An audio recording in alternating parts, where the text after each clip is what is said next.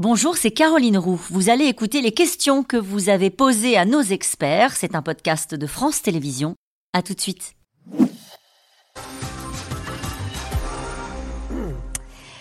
Euh, Est-ce sur l'insistance autoritaire de Jean-Luc Mélenchon que la France insoumise a réintégré Adrien Quatennens? Je pense qu'il n'a même pas eu besoin d'insistance autoritaire. C'était quelque chose, c'était un non-dit, c'était clair, il devait revenir, et c'est ce qui s'est passé. Je suis Lillois, Adrien Quatennens est mon député, mais pourquoi n'a-t-il pas remis son mandat en jeu? Il a perdu toute légitimité pour moi. Elle est importante cette question. Il aurait pu dire je repasse devant euh, le suffrage. C'est dans le programme de la France je- insoumise. je, de, de la part de, de quelqu'un qui a été condamné pour euh, violence conjugale et qui laisse entendre qu'il a été. Alors, il dit, je ne vais pas prononcer le mot victime, mais quand même un petit peu. euh, c'est pas étonnant qu'il n'ait pas pensé à remettre son mandat en jeu. Je pense qu'il n'est pas du tout dans cette logique-là. Et il a l'air euh, plutôt de considérer euh, euh, qu'il fait l'objet d'une injustice. Adrien Quatennens peut-il toujours prétendre remplacer Jean-Luc Mélenchon? Pourrait-il se présenter en 2027 Non, non. Non. Non, là, Très, dif- très là, c'est difficile. plus que difficile. Ça, ça explique en partie l'état de nerfs et de rage de Jean-Luc Mélenchon, qui préparait Quatennens, je ne sais pas s'il préparait Quatennens pour euh, 2027, mais il le préparait pour la suite. Et effectivement, je crois que, que, euh, ça, ça- ça a provoqué les clashs et les conflits au sein de LFI. Les politiciens ne devraient-ils pas être exclus définitivement de la vie politique en cas de condamnation Florence, dans les Pyrénées-Atlantiques, je le disais rapidement tout à l'heure, il y a eu cette proposition de loi à l'Assemblée, portée je crois par Aurore Berger, qui disait qu'il faut qu'il y ait une in- inéligibilité automatique lorsque les responsables politiques sont condamnés euh, dans des cas de, de violence euh, intrafamiliale. On Cette demande- proposition a été rejetée. qui a On été rejeté, demande oui. euh, au personnel politique d'être irréprochable et d'être exemplaire.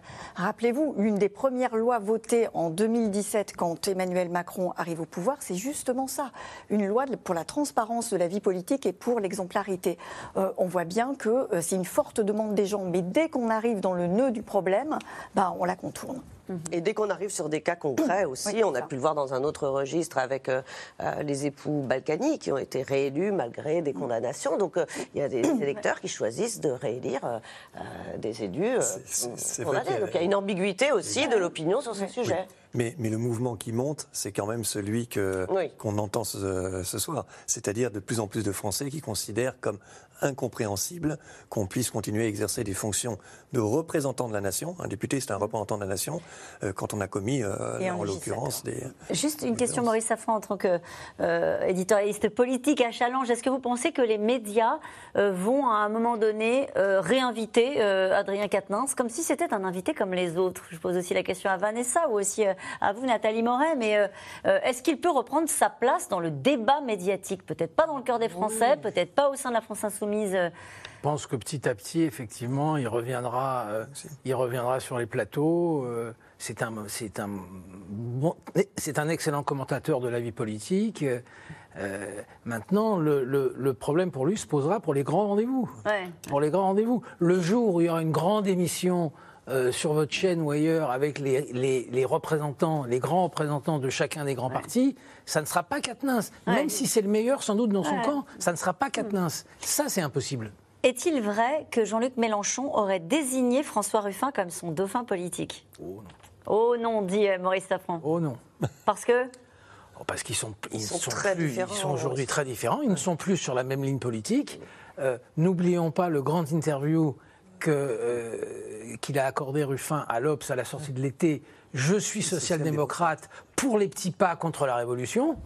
C'est Ouais. un sacré choc quand même. Donc sur, même sur le plan politique, Jean-Luc Mélenchon se sent plutôt menacé par euh, la sûr. démarche euh, de Ruffin, qui est, euh, euh, qui est très populaire et qui euh, incarne en effet euh, cette, euh, cette gauche populaire, tout en euh, donnant un, un côté plus moderne, plus euh, pragmatique aussi, plus concret, euh, à la fois dans son mode de communication et dans l'application de ses idées. Je trouve que plus vous avez de, de dauphins, euh, Bompard, Quatennens, Oui. Ruffin, fin, eh bien, plus vous témoignez, vous voulez rester quand même plutôt le leader en politique. Il n'y a pas de doute là-dessus, à vos yeux, hein, sur le fait qu'il souhaite se succéder à lui-même à la tête de Jean-Luc Mélenchon, en tous les cas, ne veut pas aujourd'hui décider de qui sera le leader de la France insoumise en 2027. Quelle est la crédibilité de DSK Pardon, excusez-moi. Qui veut préserver juste sa possibilité. Merci.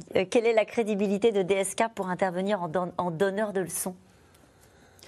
C'est un économiste reconnu. Il a, comme Vanessa euh, l'a rappelé, une entreprise. Euh, il a des clients prestigieux, des États, etc. Donc il a une expertise qui est reconnue et c'est à ce titre-là qu'il s'exprime, qu'il s'exprime de son plein gré. Personne ne lui demande son avis. C'est lui-même qui intervient dans le débat. Et on l'a vu dans le reportage tel qu'il été fait tout à l'heure. Il y a eu des interviews de Dominique Strauss-Kahn dans la presse étrangère, mais j'ai pas souvenir d'avoir de l'avoir vu invité euh, dans des médias nationaux.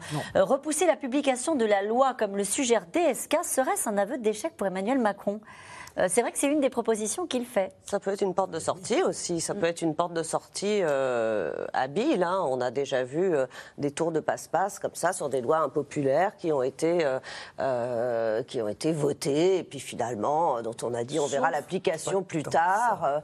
Sauf que depuis le début de cette affaire, maintenant depuis quelques mois, le président ne cherche pas à être habile. C'est ça qui est extrêmement curieux. Il cherche à être fort. Oui, mais là, il a un problème de majorité quand bien même. Sûr. Il va falloir mais là, maintenant, euh, reculer, maintenant, alors que depuis des, des, semaines et des mois, il a eu plusieurs occasions de le faire, beaucoup plus facile c'est sans doute très peu probable qu'il accepte de le faire maintenant. Puis quand vous avez dit qu'il serait irresponsable, ce sont les termes d'Emmanuel Macron, de ne pas faire cette réforme, euh, reculer me paraît euh, quand même très compliqué. Avec une difficulté à l'Assemblée, c'est tombé cet après-midi euh, la nomination du responsable de l'ADEME, qui a été, qui est une, voilà, c'est ça, qui a été donc rejetée à l'Assemblée. C'est-à-dire que même les nominations qui viennent du, gouvernement, de l'exécutif, sont, sont, rejetées. C'était une, une première, donc les mois qui viennent vont être difficiles. Peut-être une dernière question.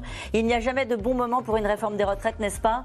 Il n'y a pas de bon moment, mais il y a une façon de la faire passer et de l'expliquer. Et là, on a, ça, a vraiment été euh, un échec de bout en bout. Avec une mobilisation, 12e journée de mobilisation demain. Merci à vous tous. C'est la fin de cette émission. On se retrouve euh, demain dès 17h30 pour C'est dans l'air l'invité. Ensuite, C'est dans l'air. Et n'oubliez pas que vous pouvez nous retrouver quand vous le souhaitez en replay, mais aussi en podcast. Belle soirée.